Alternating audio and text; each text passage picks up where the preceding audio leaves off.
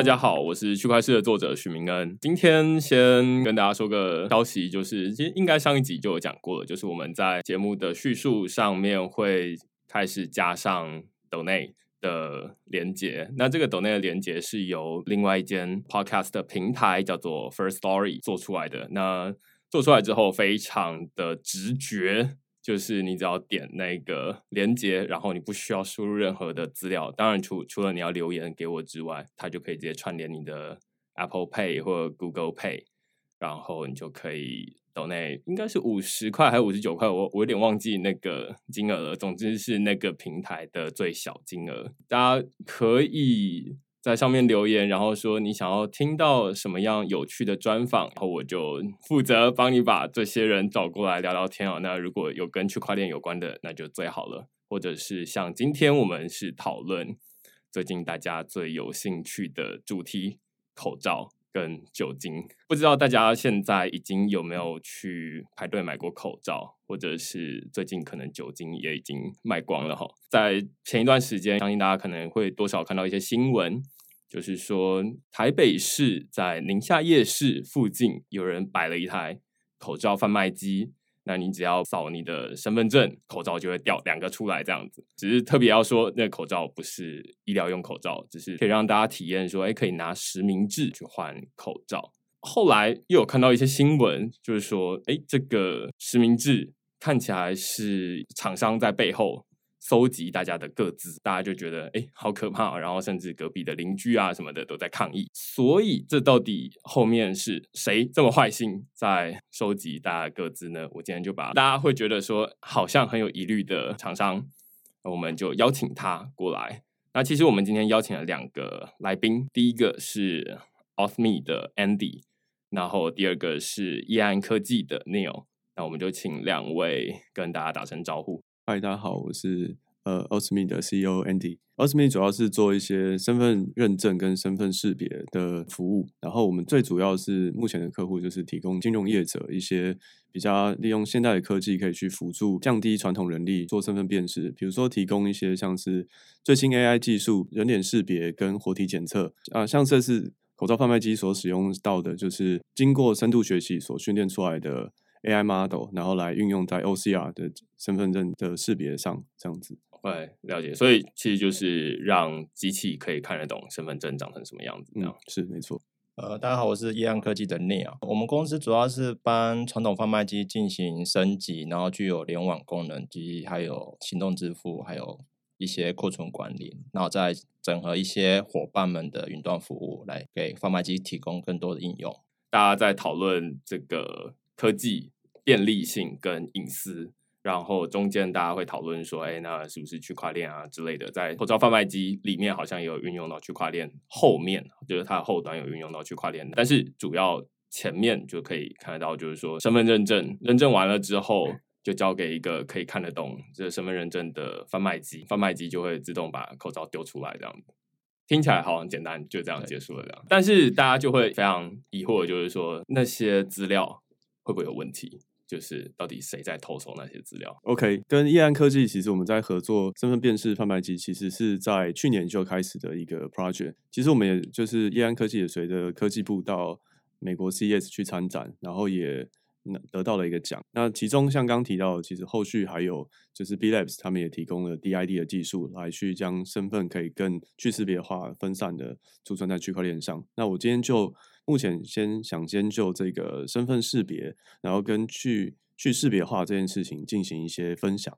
就是首先我们会先，我们的技术其实是完整的，像是提供金融业者的话是有包含的人脸辨识跟活体检测。但是因为我们跟法务讨论过之后，我们觉得在这次，因为是要希望去服务所有的。民众尽量去降低他们使用上操跟操作上的一些壁垒，来提升流畅性。所以，我们是把生物特征识别这件事情把它拿掉了，我们只留下了身份证的辨识。本来是说，如果有身份证的话，然后我还要就是你刚刚说活体识别，基本上就是说还要确定你是一个真人这样。你是本人，而且是真人，没错。像我们提供身份证的方案的话，就是。我们会先进行所谓叫人证比对，所以第一件事情，我们先辨识这是一张身份证，识别出它是一张身份证之后，我们会把它的人脸的特征截取出来，进行人脸检测跟活体辨识，这样子。所以我们就会去确认他的人脸的特征是不是跟你现在镜头前的这个人是同一个人，然后再来他是不是是，比如说他可能是一张照片啊、影片或是面具，想要进行诈欺我们系统的行为，所以我们后端就会去进行一个运算，然后来确认，哎，他是一个真的人活人这样子。而且我好像知道，刚刚有提到，就是说在去年 CES 的时候，这好像已经不是你们第一次。对我们那个第一次是 CES 是展示那个啤酒贩卖机，因为啤酒贩卖机。重点是你要成年，所以那时候我们是使用二十米的他们的辨识的技术，就比如说我们去扫描护照，做一些人体辨识，产生一个 profile，然后确定说这个护照不是小朋友拿来。像德国跟日本，他们是也有啤酒贩卖机跟香烟贩卖机，可是他们只认卡不认人，嗯，变成说就会有这个弊端嘛。然后二十米他们有一个技术，就是可以把护照跟人脸辨识绑在一起，就可以避免掉这个弊端。了解。所以贩卖机大家有口罩这个事件之后，就能够理解，就是说，哎，那避免你一次收集你家全部的健保卡，然后去某个地方领口罩，然后一次把家人的全部领光这样子。啤酒就更明确了，就是例如说他拿爸爸的这个身份证，然后去。假装要买酒这样，然后他可能才十七岁，就会有这个问题。然后你刚刚提到，就是说，其实日本他们有那个，我其实不太知道他们那个卡片是，也是说要确定你是十八岁。呃，没有，他们的卡片是他们要本人，他们日本有一个贩卖机协会，那协会去专门办那张卡出来，才能在他们贩卖机使用，所以那张卡是要特别去申请的，也只有特定的一些贩卖机才能够才能使用，对。了解，所以那种特别的贩卖机就是也有出了他自己特别专用的卡片，然后你只要用那张卡片，你就可以买到啤酒的，嗯，也就代表贩卖机知道这个人是十八岁，但是其实他不知道这个人是十八岁，他不知道是不是本人，嗯嗯，他只知道有一张卡来了这样。对，然后德国是使用 license，就是 driver license，那他们要怎么去确保拿到驾照？那个贩卖机上面都还是会装一台刷卡机，那刷卡机就会去辨识说这张卡是。假的或是真的，然后还有做一些磁感应跟光学感应，辨识这张卡是不是正确。所以基本上是辨认真假的卡片。两个有驾照的话，一定是满成年的。嗯嗯嗯，基本上也是没有办法解决刚刚说的偷拿别人，对，这没有办法。所以反过来就是说，口罩贩卖机它也用同样的方式，例如说日本或者是德国，它也说啊，那你拿了你的驾照或者是你的那个卡片来。那可能就会有一个人领了好几个人份的口罩，那所以才会就是刚 Andy 有提到，就是说需要确保是你本人。哦，没错，所以就是我们我们的这次的贩卖机的版本其实有分两个，一个就是在封闭式场域的验证，然后这件事情我们之前是放在 TTA 小巨蛋这边，是只有 TTA 会员他可以进行一个操作，那么上面有一个弹书就是。我们在进行这一次的免费赠送之后，周期结束之后，我们就会把它的一些资料所全部都去删除掉。然后，因为这个中间会比较涉及到就是属于生物特征的部分，我们不是希望借由这样子去收集生物特征，所以它比较像是一个来让民众可以体验验证这件事情，其实是越来越方便的。现在科技其实已经友善到在手机上，所以其实就可以做完这一切。那我们希望来让他们去体验一下这次的流程。外面的版本，比如说像宁夏夜市。然后或是最近发放的酒精机，我们其实都把生物辨识这件事情先去拿掉，然后去降低民众他害怕生物特征外泄这个疑虑，所以我们就只留下了就是身份证的影像辨识，只要符合了身份证的规则，还有领取的数量规则之外，我们就可以。发送口罩或是酒精这样子，所以整个操作流程是大概是怎么样？就是假设我因为身上有带身份证的人，然后看到前面有一台口罩贩卖机或酒精贩卖机，接下来我能做什么事？呃，主要开始我们都是从 QR code 开始，然后我们整个流程是不需要装 App，然后所以就是用你相机里那里面的 QR code scanner 去扫 QR code，然后叫起 browser，再就是有一些使用协议嘛，然后使用协议结束之后，我们就会。唤起你的相机，然后针对你的身份证进行扫描，会抓一些特征值，然后再就是抓他的身份证号码。那这身份证号码我们还是会经过处理，不会去留他原本的资料。我们会去比对资料库，说这个 Uni ID 是不是已经有买过？如果有买过的话，我们就会跟他说你已经领取过了。如果说没有领取过的话，我们就会送一个 credit 到贩卖机里面，然后他就可以直接从贩卖机拿取他要的东西。所以很重要的一步是扫描这个。身份证。对，然后扫描这个身份证主要要看的是两个部分，一个是特征值，跟第二个是很重要的是身份证字号。对，那特征值包含哪些东西？呃，就是 在身份证的识别上，我们呃通常会去比对，就是身份证它其其实下面有一个所谓的换补发嗯日期，我们可以借由这个换补发日期去查询它是否是一个正确有效的证件。然后这件事情确认完之后，我们就可以同步另外一边就是做影像辨识。诶，你是一张身份证，然后身份证上的身份证字号所识别出来。然后身份证字号识别出来之后，其实就达到最关键，就是那我接下来怎么去识别化？这其实大家比较关心的议题。我们会先进行 hash，就是所谓的杂凑这件事情。那嗯将身份证字号变为一串经过数学的方式杂凑过的，然后再加入随机的颜值，这就是加盐。然后加盐就是来增加它的随机性，然后把这两个东西去组合起来之后，你就会得到一个是非常难去被逆向回来的。从我们的立场，就不会去保留它原本的身份证字号，而达到在我们的资料库里面没有办法去发现任何原始的各自的部分。所以刚刚讲的 hash 其实是最近几集我们都有讨论到 hash，基本上它就是一个数位资料的身份证字号啊。那它基本上是一对一的，确保档案跟算完之后的 hash 值是呃可以，就是例如说有点像是你本人只有一组身份证字号，只要身份证字号差一码都是另外一个人这样子，而且差一码可能都不是你的兄弟姐妹，而是完全是另外一个人。那两个人站在你前面，你会知道说啊，那这个人他是这个身份证字号，但是你没有办法从身份证字号回推说这个人他哦身高一百八，月收入十万。那同样的数位资料的 hash 值，你拿到这个 hash 值之后，你没有办法回推它的原始档案到底是怎么样。只有你拿到同样一个原始档案的时候，你去运算它的 hash 值，就有点像是你遇到同一个人，你问他说：“哎、身份证字号多少？”他给你报出一样的身份证字号，你就说：“哦，原来你就是这个身份证字号的主人呐、大概是这个意思。所以 hash 值在软体工程领域里面是很常被用来做这种数位资料的验证，就是用同样的 hash 运算，然后去拿到这个 hash 值之后，那我们就来看说，那这两个是不是一样的？就有点像是你的 Excel 的那个什么比对功能呢？你要比对很麻烦，那就比对一串字串。那如果这两个字串都是一样的，那就一样的这样子。我觉得也可以，就是用一些使用情境上，就是比如说像是大家会信任 Google 或者是 Facebook，他们也会公告说，哎，我并不会储存你的密码，但是它为什么可以确认你的密码是一样的？因为它其实也是进行了某些程度的 hash 运算，然后得到你的唯一的这个特征值拿去比对，而不是它真的把你的原始密码去储存起来。嗯其实我们做的事情也是一样的。其实最后存起来的并不是一个明码的资料了，未必每一个资料库都会这么做啦但是至少这个口罩贩卖机不是这么做。但是要怎么证明说它真的没有存明码呢？之前有些媒体啊，在访问的时候嗯也有去询问到这个问题，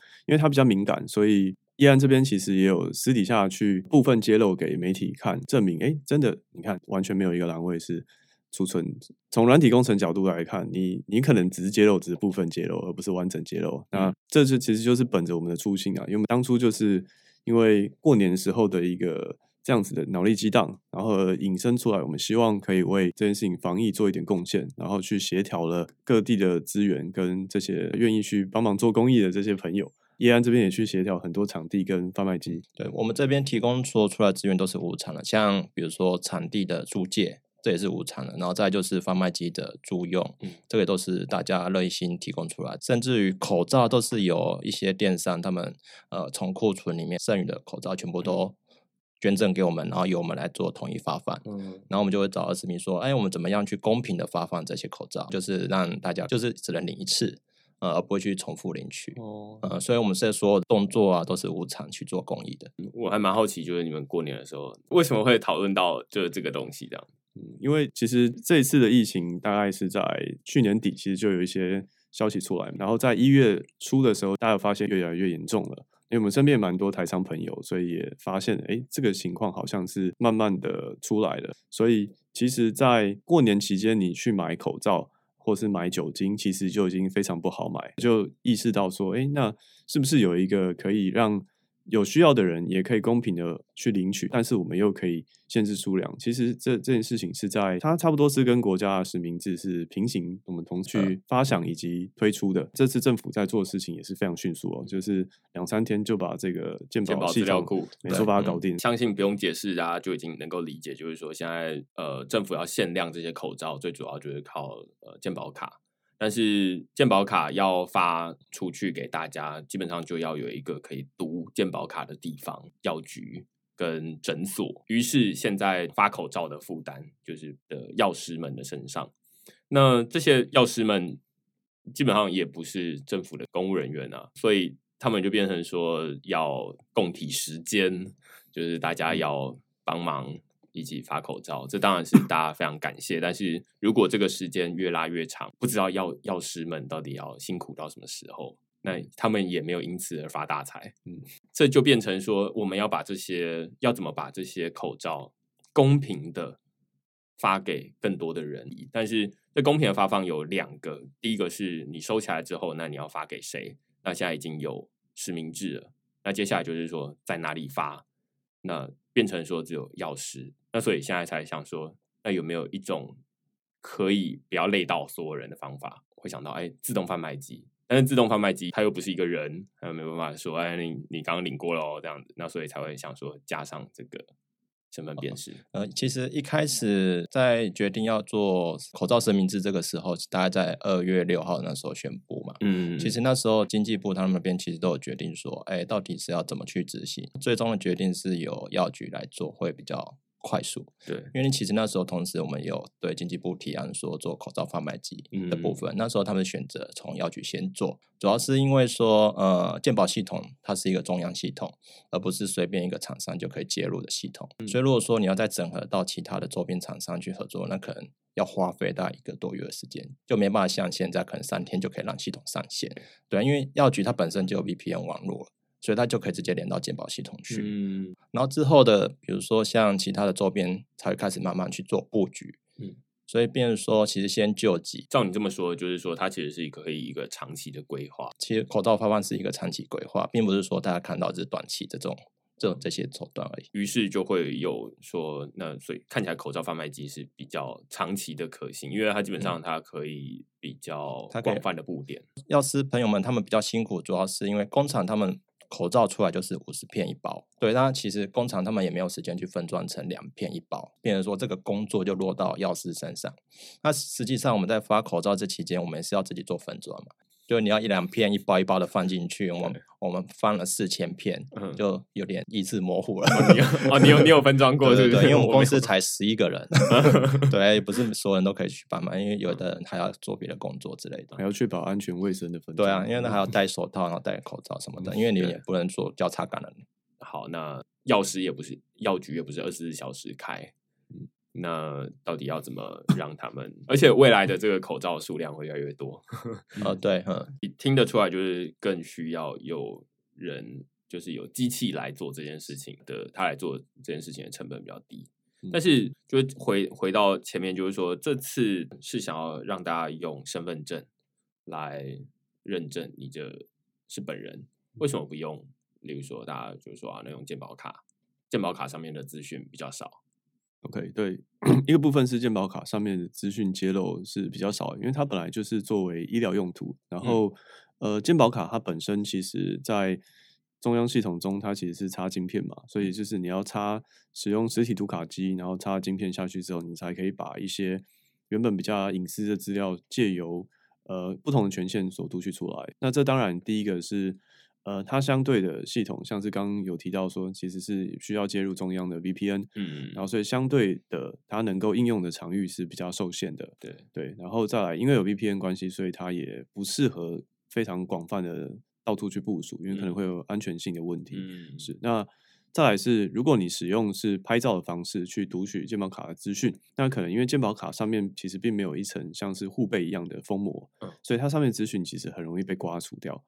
对很多人的健保卡上面的东西稍微比较模糊一点。呃，第一个是可能能够揭露资讯比较不是那么充足，然后在健健保的纯印刷系统，其实做平面角度来看，你很难去验证，它并没有像身份证一样可以查询换补发去验证这是不是一张真实的健保卡。嗯，对，所以就有种种的一些因素，再来是国人其实大部分会随身携带证件还是身份证或是护照了，嗯所以当初就是选择使用身份证来作为这个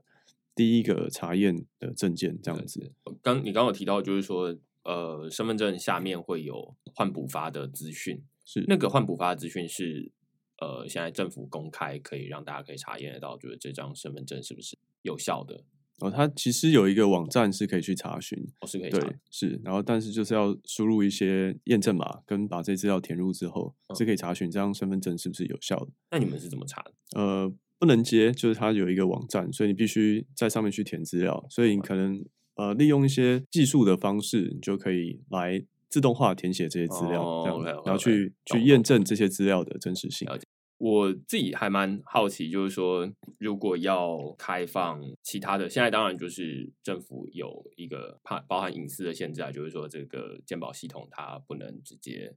开出来给第三方的厂商，那这是既有的规范，但是这规范倒也不是不能改，而只是说要花一点时间，然后要开一个接口出来让大家接。其实呃，从我们破关之后到现在，其实我们常常在跟台北市政府开会，嗯，还有就是主要就是在开健保署的 API 的部分，嗯因为其实台北市政府他们现在要推着所谓的超前部署，所以超前部署其实贩卖机就规划在里面，嗯，所以这个是台北市政府他们一定会执行的一个项目，所以变成说我们其实已经在做。呃，健保署的整合，到哦。到时候就可以直接用健保卡的方式跟中央的资料直接。所以我其实不太知道，就是说，如果是规划是健保卡的话，那嗯。就是代表机器上面会有一个可以插健保卡的，对，会有一个读读卡卡机对，然后让这台机器可以直接做自动化。嗯。OK，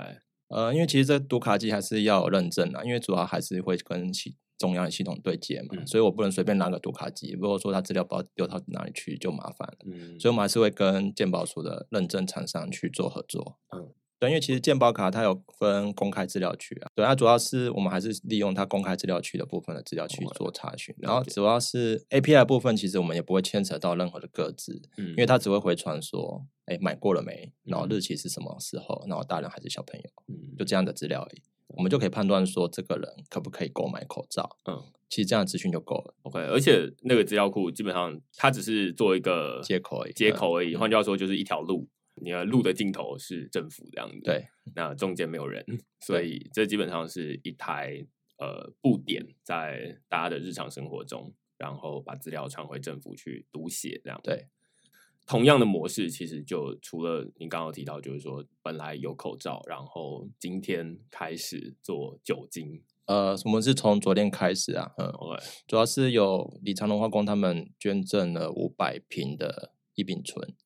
然后他也是想要做公平的发放，所以我们嗯。就帮他在北中南各一个地点去做发放，OK，然后一样是使用身份证这种方式去做发放，哦，身份证。对所以嗯这基本上哦，因为那个健保卡呃还没还没有对还没做好，了解。所以其实现在有在讨论的是台北市政府，但是其实最主要要开放，如果要用健保卡读的话，那权责单位还是在中央，对，OK，所以除了呃，现在看起来就是说，无论是这种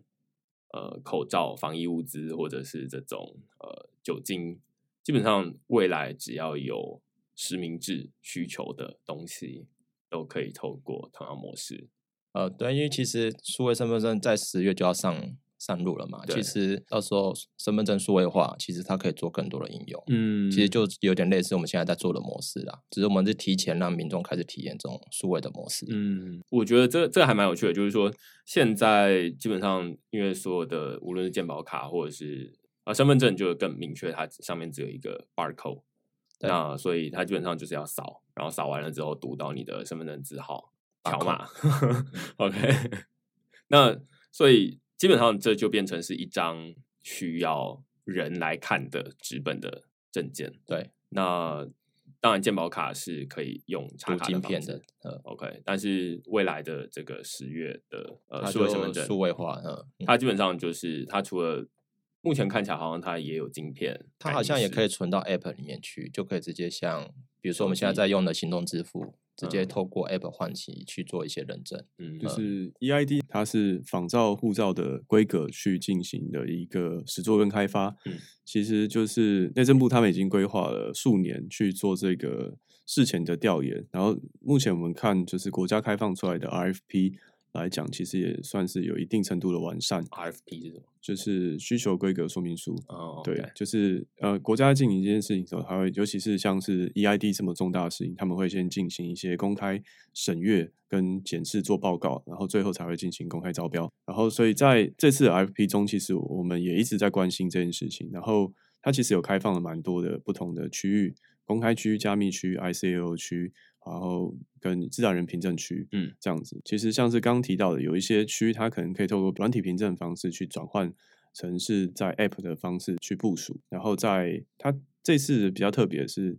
这晶片会采用 NFC 的方式去读取，它是符合 ICAO 的 standard，、嗯国际民航组织的标准。嗯，所以就是它算是一个呃国际接轨的一个标准啊，所以这这是在就是标准看来的话，其实我觉得会是一个蛮大的一个进步。然后在个人隐私方面，其实我想目前看到国家其实也表示说，并并不会去收集一些个人使用的轨迹的各自，嗯，因为它是仿照护照规格嘛，ICAO 九三零三的 spec，所以它很多的这些实作细节其实都已经被全世界已经验证多年了。我可以说我们现在用呃健保卡，或者是说用扫，就是用相机扫描身份证，基本上都是想要模拟它是一张数位证件。那但是最完整的情况其实是这张数位证件它本身就，例如说现在可能大家就觉得它就存在你的手机里面了，你只要用这只手机跟这个自动贩卖机互动，或者是呃进到国税局的网站说我要报税，那基本上它就是认这只手机就代表你这个人这样子。软体上来讲的话，它应该是进行需要进行所谓的凭证签章。嗯，凭证就是拿来去证明是被公开发行单位所认证过的一个一个算是密码学形式的验证。然后 sign 签章这件事情，就是拿来去确保是你这个凭证本人所发生的行为所确认的事情。嗯对，所以当经过这样子的步骤之后，你就可以很确认是本人所做的这件事情嗯的背书。这基本上就可以拿来作为虚拟世界的本人。嗯就是有了这个凭证，然后再加上签章，就可以说啊，那就是你本人。这某种程度就像是现在的那个自然人凭证，没错，加上密码。但这样子的方式还是会有一个可能是，呃，你的卡片还是有可能交给亲朋好友嗯的习习惯，或者是有一些公司它可能呃老板或是高阶经理人比较忙，他可能就会交给他的秘书或是其他人去替他做代签合。嗯所以其实就我们的理解，我们都会再加上所谓的生物特征的辨识，嗯去把它完善起来。就是不仅是认卡，你还要认人，嗯然后把这个卡虚拟化之后，你其实就可以到处带着走，所以我们就可以确保，哎，凭证签章也有是本人发生的凭证签章这样子。嗯，我觉得现在看起来就是需要在网络上确保你是本人这件事情的技术越来越成熟。就是本来这个卡片跟你本人是分的蛮开的，就是那个放在你的钱包里面，然后那个钱包掉了，基本上你就是说啊，那要挂失，要不然就会有人拿去偷用，这样，那就代表你分得很开。那但是现在无论是透过密码，它可能是在绑了一条线这样子，就是说你掉了那张卡，你还有密码可以帮你挡住。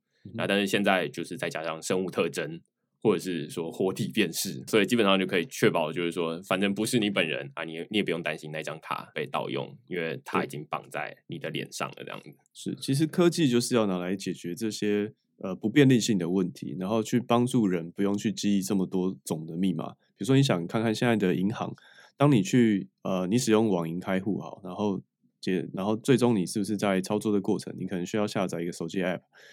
你想要操作一个转账，你可能需要先解锁你的手机，嗯，然后不论是使用输入密码，或者是指纹，或者是人脸辨识，好，那接下来进入网银的这边，你要再输入网银的账号、网银的密码，在交易的时候又要再输入交易密码。到底有多少人可以真的记起来这些密码的规则跟不同？我觉得记不住，然后苹果也相信大家记不住，所以他们就有钥匙圈，然后或者是就会有 One Password 这种呃应用出来，就是说你用一组密码，我帮你记住其他的这样子。这显然就是大家就是记忆力都没有那么好，所以才会需要说，那不要记那么多密码好了，那一组唯一的密码就在你脸上这样。呃，利用生物特征来做一个比较好的补强，然后来让使用者体验来得更流畅。OK，所以这其实是身份认证的部分，就是说以后你的脸，然后加上当然是凭证，是你的脸是用来签章的，就 很像是那个盖手印一样，只是要辨识呢。我其实一直不知道那个辨识那个指纹真的是有人看得出来，我就觉得蛮困难的啦。但是那感觉要进到，例如说刑事局 还是什么监视专家，对对对，才会就是比得出哎这两个指纹的差异。但是如果是脸的话，那就比较容易理解。我觉得这自动贩卖机在这整个呃写作的框架上面，就比较像是手的部分，就是说眼睛已经可以很明确的，就是在数位的世界里面已经可以看得到说啊，那这到底是不是本人了？接下来就可以把这些很多的东西不需要真人在那边确认说啊，那你一定要拿着一张身份证实体的卡片来，而是可以交给机器来做这件事情。其实贩卖机它可以，如果说有实体。比如说可以做数位身份认证的时候，它的应用其实更广，因为其实像呃病人好了，像长期处方签，现在也只能在药局领嘛。像美国，他们都会想要用贩卖机来发长期处方签。讲一个比较极端的例子，就是大麻好了。大麻的话，因为其实在美国有些州是合法的，可是它也是医疗用。对，为什么是医疗用？比如说他们有一些大麻重症，呃，就是过度吸食大麻的，不吸的话可能会。有暴力倾向或自杀倾向，比如说他们要长期配给大麻给他们，那他就要用数位身份去确认说这个人是他们的病患，然后再去领取这个，或者是说一些心脏病药或者长期处方签，因为他们人工很贵，所以他们还是想要说二十四小时去做发放。哦，所以这看起来就是可以发放的东西，嗯，也真的很多，就是反而是我们限制了想象力，就本来以为就自动贩卖机就只能卖饮料这样，我不知道世界上还有哪些是。非常特别需要辨识你是个有，例如说符合某个资格啊，像你刚刚说买酒，然后现在是买口罩，酒精现在还不需要啦，酒精是还不需要，对。但是到底还有哪些东西？你刚刚说大麻，像其实有一些比较敏感性的药品，像比如说艾滋病的药，它其实艾滋病的话，它资料也是处于比较机密的东西，不能外泄，所以他们会也会放在比较隐秘的地方，让。一些病人去领取，嗯，所以这其实都还蛮有趣的举到，就是说，在美国的人工很贵，对，然后所以你要这些人去做这件事情，那这你要付的钱就变得更多了，这样，那所以不如就交给自动贩卖机来做。现在我不知道自动贩卖机它除了本来是一个固定的模式，就是说你投零钱进去，然后东西掉出来，但是现在自动贩卖机除了可以加上这种身份辨识的模组。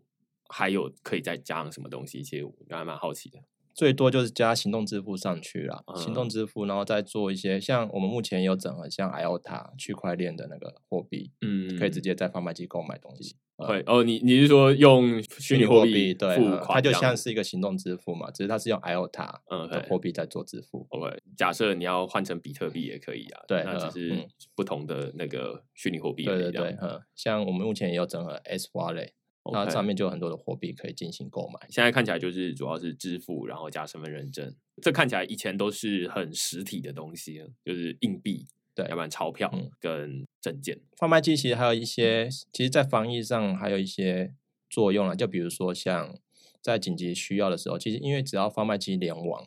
我们甚至于在那个地区，比如说需要粮食或需要水的时候，可以让贩卖机直接归零，就是说。不需要任何的金额就可以直接去领取哦，嗯，就是在云端直接做控制，就是就是发放资源直接就是比如说粮仓的概念，就是比如说那个山区或者什么断路了，那我们贩卖机就可以从远端或什么，因为我们主要是走四 G 通讯，只要通讯到的地方，我们就可以直接把。物资直接发放出来，当然这个里面如果没东西了，那就对啊，因为其实贩卖机它随时都会有东西，因为它为了要营业，可是它至少还可以撑个一天两天这样子的。当然这些发放的都是实体的物资啊，嗯，那如果是数位物资的话，当然大家也就不用出门了这样。那当然要把这些实体的物资省下来的是，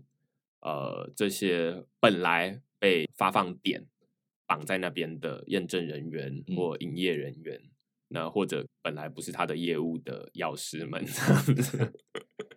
对，那这当然都是极端的情况。那如果长期把这个时间拉长的话，大家当然也不会希望说药师来做这件事情，而是说呃，透过例如说政府单位也可以做这件事情，但是目前只有药局能够接健保署的这个资料库这样。对。啊，因为他们有 VPN，那其他的地方没有。好，那所以再回来就是说，区块链它用在哪些地方？我之前有写了一篇文章，然后就在讨论这件事情。呃，我认为就是有很多人在新闻啦，就是会说啊，那这个身份认证它是透过呃区块链，所以你的资料就不会被泄露出去。呃，我是觉得嗯，怪怪的。因为这看起来就是透过 hash 就可以解决的事情了，就是刚刚我们前面提到，它不需要真的存你的身份证字号，那所以它就不会知道你是谁了。那只是说这个资料它到底可以放在哪边？你当然可以放在你自己的传统资料库里面，当然你也可以放在区块链上面。那放在自己传统资料库上面，就有点像是就遇到现在这个问题，就是说鉴宝署它的资料库有没有开放给大家使用？你把资料。这些身份证验证过的资料放到区块链上面，那所有人都可以去区块链上面对照，说：“哎，这个人他昨天已经拿过了，所以他今天没有资格拿。”类似这样子。但是如果你没有放在区块链上面的话，那你当然是也可以做得到，只是说你就是要大家挤到这个某一个单一的资料库里面来，那就比较麻烦。在文章里面主要讨论的就是说，它其实不是用来。确保你的资料不会被泄露，而是用来扩增更多的这种服务点啊。那当然，另外一种解决方式就是现在鉴宝局或者是鉴宝署他们在做的事情。一个简单的方法就是我们要花一点时间，然后开放这些 API 出来，让大家可以接。这也是一种方法，只是现在大家会看到，就是说他要花点时间，而且他还要去看说那。我到底把资料借给你可以吗？还是我要借给另外一个人？然后他可能还要去验证说，那你这个人是不是可靠的？这就比较长期啊，就是说要把这些资料放到哪些地方去？但是这个资料库到底是要放在，比如说 IOTA 的区块链，或者是放在以太坊的区块链，或者是甚至你要放在比特币的区块链上面，基本上都 OK。你只要确保这些资料就是不会被篡改。大家可以很简单的去查询，基本上就 OK 了。重点其实还是在我们主要做这件事情，还是是在公益的角度上来做了。嗯，对，并没有为了收集各自而做。今天其实我相信大家听到这边就已经很能够理解，就是当然大家不一定都知道说 Hash 它是怎么做，然后那个资料库到底怎么存啊？那这个还是需要说他们把这些资料公开来，或者是今天已经告诉大家说，哎。方法是这样，那我自己是还蛮好奇。我刚刚突然想到一个，就是这样子多做一个呃一般的自动贩卖机，它的成本就是升级的成本通常多少？因为其实我们主要是针对旧型贩卖机升级嘛。其实我们的升级套件大概在一万块左右。OK，所以你一台贩卖机的只要花一万块就可以让它变成智慧型贩卖机。OK，智慧型贩卖机就包含你刚刚说的金流跟身份证，对，还有库存管理啊，然后还有一些它的销售记录，算贩卖机的所有状态。全部都能让它上云。可如果说你要制造一台智慧型贩卖机全新的，嗯，要三十万，然后一年一年产量只有一千台。做快速部署的话，其实在整个讨论下来，就是快速部署其实要在做升级的方式，因为台湾有三十万台贩卖机可以进行升级，嗯，所以它可以很快的部署整个到整个全台湾，嗯，所以它有限制说哪一种特定类型的贩卖机才。可以升级。其实我们匹配性已经达到九十趴，就是说贩卖机几乎都可以升级哦，甚至于连大陆的机台啊，因为我们主要是做日本机，就是其实整个东南亚都是日本的贩卖机哦，是台湾的贩卖机百分之九十五以上都是日本的，就基本上他们都可以透过，对，只要三分钟就可以升级完成，就不需要任何工具，连螺丝起都都不用带，越越听越惊讶，嗯。呃，今天可以听得出来，就是说，这基本上是一个长期的。如果它是一个长期的事情，而且尤其是未来，如果是数位身份证它可以上线的话，我相信会有更贴近数位的方法来做验证，而不需要用开相机然后来扫这个东西，是用人工确认的方式。对对对对，我不知道现在你们已经有就是知道说数位身份证它大概。会有哪些互动的模式嘛？就是你刚刚可能是 NFC，呃我们现行的方案在推给一些金融业者或是一些虚拟货币交易所，那个方案主要会希望是最高安全级别，希望是用晶片护照为主，因为晶片护照它其实是一个已经在台湾全面换发的一个护照。呃，在二零一七年维基百科上就已经有记录，有一百二十个以上的国家都已经是晶片护照，所以也就是保呃大部分你叫出来名字都是。其实晶片护照它的标准就是最新一代就是使用 NFC 的方式可以去读取，对。对，所以那以 NFC 的规格来看的话，就是呃 iPhone 第七代之后的手机，包含第七代，全部都、当你更新到 iOS 十三的时候，其实就可以去读进行读取的动作。嗯，依照一些比较低阶的手机，可能像是红米，大概嗯。是性价比五千块的手机，嗯其实也已经有 NFC 功能。经过这样子，就是 NFC 的通讯方式，其实可以很很便利的就去读取出来，就是护照或是之后的 EID 的这个晶片资讯。对，之后还我们还会访呃户政司长，